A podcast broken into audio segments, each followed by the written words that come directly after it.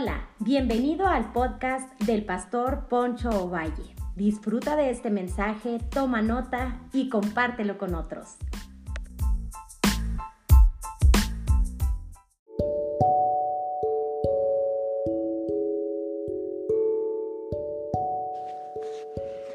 Hola, bienvenidos una vez más.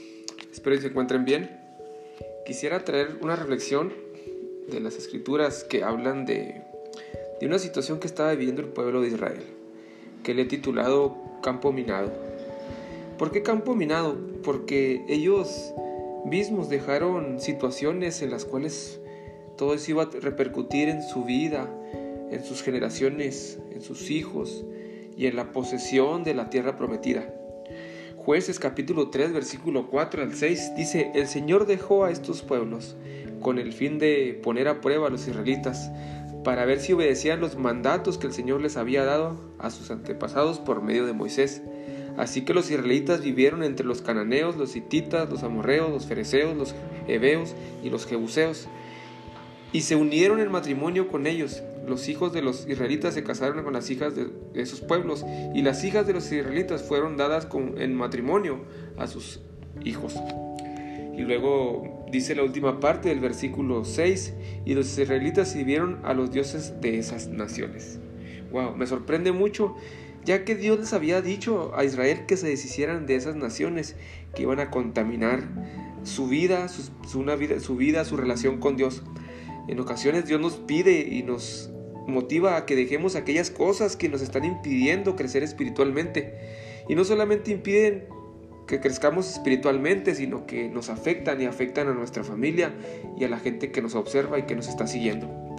Porque Dios permitió que esos pueblos extranjeros eh, se mantuvieran en la tierra prometida. Uno, para probar la fidelidad de su pueblo. Lamentablemente ellos reprobaron, salieron reprobados porque eran infieles, había un, un círculo vicioso. Dios los escuchaba en su clamor y Dios los rescataba y les mandaba un juez libertador y después volvían a la misma condición. Yo creo que así hay muchas personas hoy en día que su ciclo de, de una espiral descendente que en lugar de ir ascendiendo van descendiendo y cada vez su situación emocional, espiritual, económica está peor. También dejó esas naciones para enseñarles a pelear.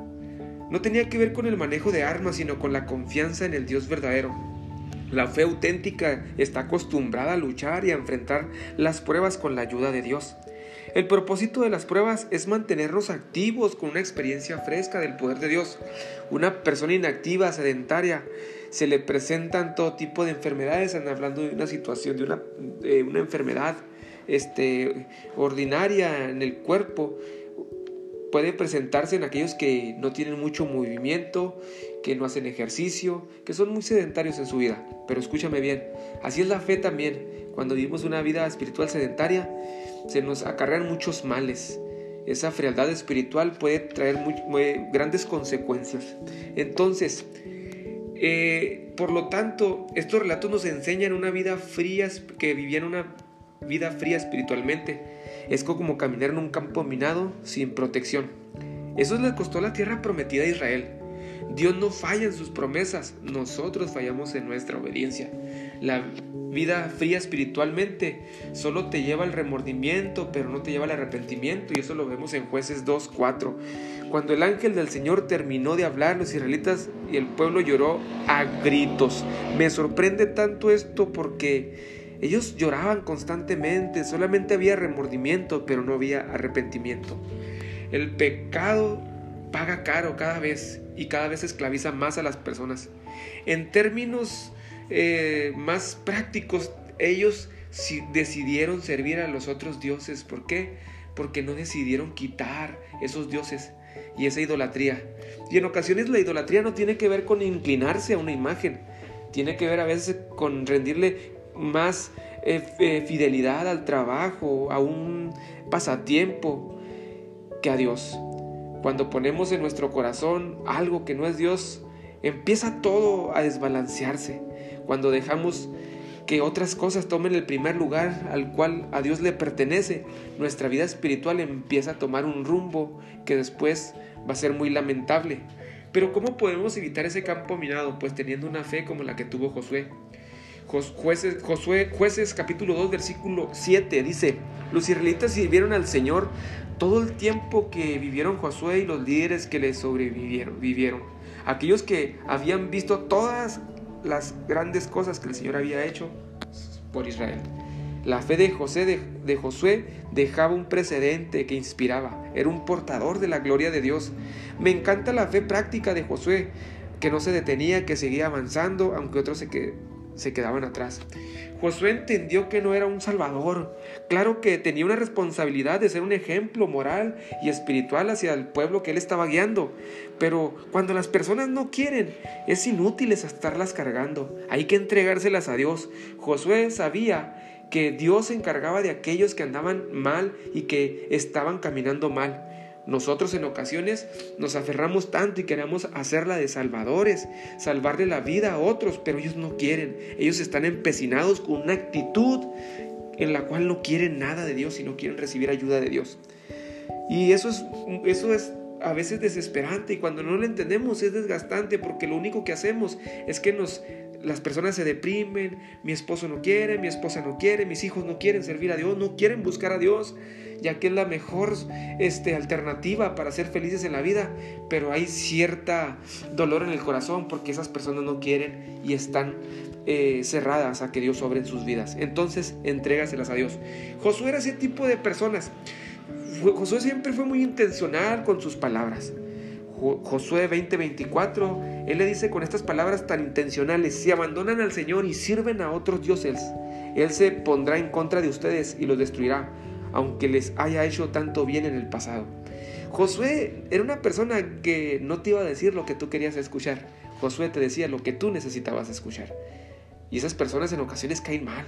Esas personas que te dicen que estás bajándole que a tu vida espiritual, que no estás buscando a Dios, que estás siendo muy áspero con tu esposa, con tus hijos, que, está, que andas frío, que eso te va a traer grandes consecuencias. Se enoja uno.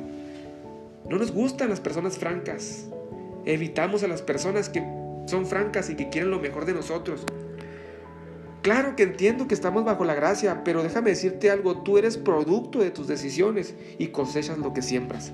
Esta forma de pensar quizá no le va a gustar a muchos si se dice, no, no, es que este es muy fastidioso, este nomás me anda, lo único que quiere ser hermano en Cristo, es eh, familiar tuyo, es que tu vida espiritual esté bien para que tú estés bien, porque cuando tú sufres, toda tu familia sufre. La frialdad es, muy peligrosa, te vuelve permisivo y te destruye lentamente.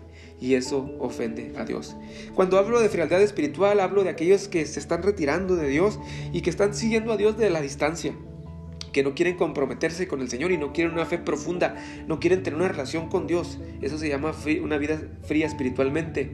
Y te vuelves muy vulnerable. ¿Por qué? Porque cualquier prueba, cualquier circunstancia, cualquier problema que enfrentas en tu familia, en tu trabajo, te va a debilitar y te va a tumbar porque no estás agarrado de Dios o no tienes una relación fuerte con el Señor. ¿Cuáles fueron las consecuencias de esta vida espiritual fría? Transmitir una fe defectuosa Claro que la fe de Jesús no tiene defecto, pero sí en la manera que la practicamos y la vivimos, ya que necesitamos ser ejemplo a otros. Jueces 2.10 dice, después de que murieron toda esa generación, creció una que no conocía al Señor ni recordaba las cosas poderosas que habían hecho, hecho por Israel. Eh, en los, estos, estas personas estaban dejando el campo minado para las siguientes generaciones. Hasta las personas que estamos evangelizando están teniendo un contacto con el Evangelio, no un, no un Evangelio puro, de poder, de buen ejemplo. Lamentablemente hay personas que su primer contacto con el Evangelio proviene de una muy, un muy mal representante. La frialdad espiritual no produce nada bueno, aunque aparente que sí. No podemos obtener algo que no estamos produciendo. Mire, Queremos cosas por las cuales nosotros no estamos trabajando. ¿Quieres tener hijos que temen a Dios? ¿Qué fe les estás transmitiendo? ¿Quieres que Dios te bendiga económicamente? ¿Estás siéndole fiel a Dios en tus finanzas? ¿Quieres que te respeten? ¿Estás cambiando tu carácter, tu forma de ser? Cuando dice que no conocían al Señor, no se refería al conocimiento, es más bien a la vida práctica. Decían que eran cristianos, o decían que seguían, que eran cristianos, pero su vida decía lo contrario, por decirlo así. Quiere decir que estas personas son los que dicen, sí, soy cristiano, soy de tal religión, pero nunca van a la iglesia, no buscan a Dios, no leen su Biblia, pero dicen profesar una religión. Así eran la generación del libro de los jueces. Decían, pero no hacían. Decían, pero no se comprometían. Decían, pero estaban lejos de Dios. Y por eso Dios se enojó con ellos y empezó a reprenderlos.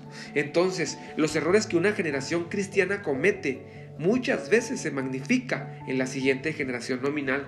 Se volvieron creyentes en teoría y no en experiencia.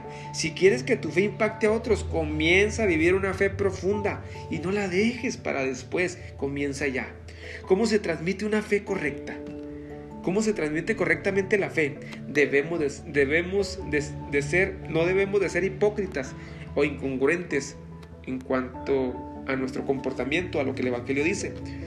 Las personas más jóvenes son sensibles a cualquier incongruencia. La mejor manera de transmitir la fe es haciendo y poniendo en práctica. Debemos de ser prácticos en el Evangelio. Tiene que ver con una vida diaria de ejemplo. Dejemos de ser demasiado místicos. No compliquemos el Evangelio. Ese misticismo inútil impide que otros conozcan a Cristo de una manera práctica. Porque nuestro Dios es real y es palpable, una experiencia personal con el Señor Jesús. Debemos dar buen testimonio, que se vea el antes y el después de Cristo, dar frutos dignos de arrepentimiento.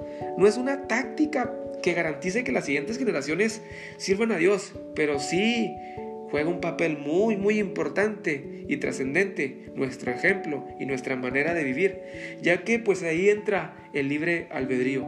Cada quien decide servir al Señor o no servir al Señor. Porque en ocasiones veo padres que digo, wow, esos padres son tan, tan llenos de Dios y sus hijos no quieren nada con Dios.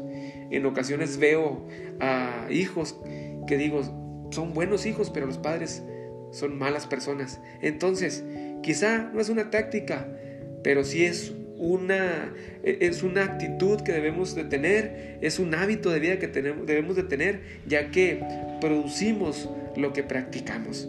Tus hijos te ven y van a convertirse en lo que tú eres no es lo que tú no eres. En ocasiones me duele cuando los padres buscan al pastor de jóvenes y, se lo, y dicen, aquí están mis hijos, haga lo que pueda con ellos, cuando la verdadera formación está en la casa. La verdadera este, fe está en la casa. ¿Qué fe les estás transmitiendo a tus hijos? Y por último, pues la desobediencia es destructiva. Jueces 2.12 dice, abandonaron al Señor su Dios y sus antepasados que les habían sacado de Egipto, siguieron rindiendo culto a otros dioses, los dioses de los pueblos vecinos, y así provocaron el enojo del Señor. Entiendo que estamos bajo la gracia, pero no podemos cosechar algo que no estamos sembrando. Ellos decidieron ser como los otros pueblos, ellos decidieron, nadie los forzó, uno decide ser como uno es.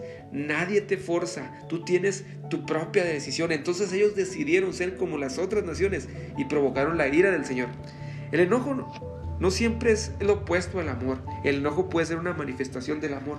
¿Por qué? Y con esto termino y te digo, yo en ocasiones veo a padres de familia que por amor a ellos corrigen a sus hijos, aunque sus hijos se enojen, no los dejan salir a una fiesta, no los dejan juntarse con tales personas o tener una relación con tal persona se enojan, eh, hacen berrinches, pero los papás quizás se muestran enojados, pero es una reacción de protección hacia sus hijos.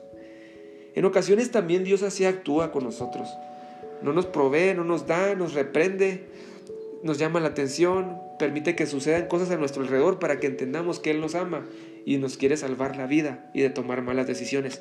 Por eso Proverbios 13:24 dice, quien no emplea la vara de disciplina odian a sus, a sus hijos.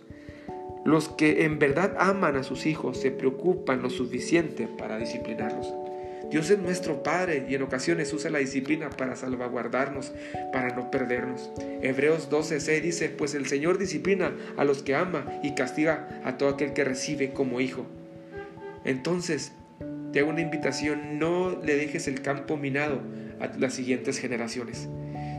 No seas incongruente con los mandamientos y con la palabra de Dios, sino que tu conducta sea congruente con los principios y los mandamientos de Dios.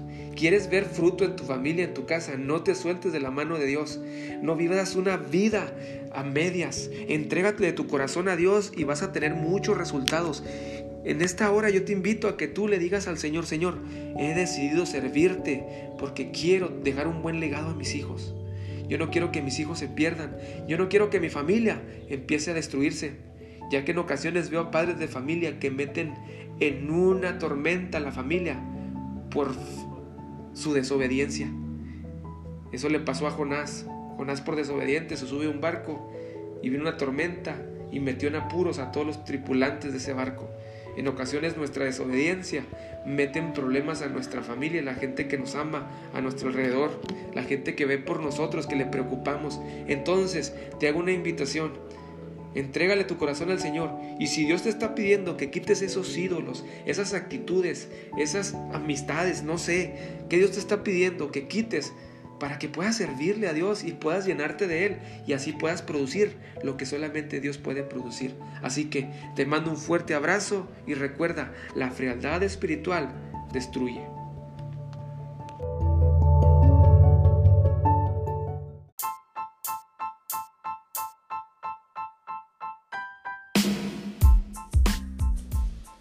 Hola, hola, gracias por habernos escuchado. Yo soy Poncho Valle pastor de la iglesia Casa de Gracia en Delicia, Chihuahua, México. Recuerda que cada semana estaremos subiendo un podcast que va a ser de bendición para tu vida. Nos puedes seguir como iglesia a través de nuestras redes sociales como Casa de Gracia. Dale me gusta, síguenos para que estés al pendiente de lo que Dios está haciendo. Nos vemos hasta la próxima.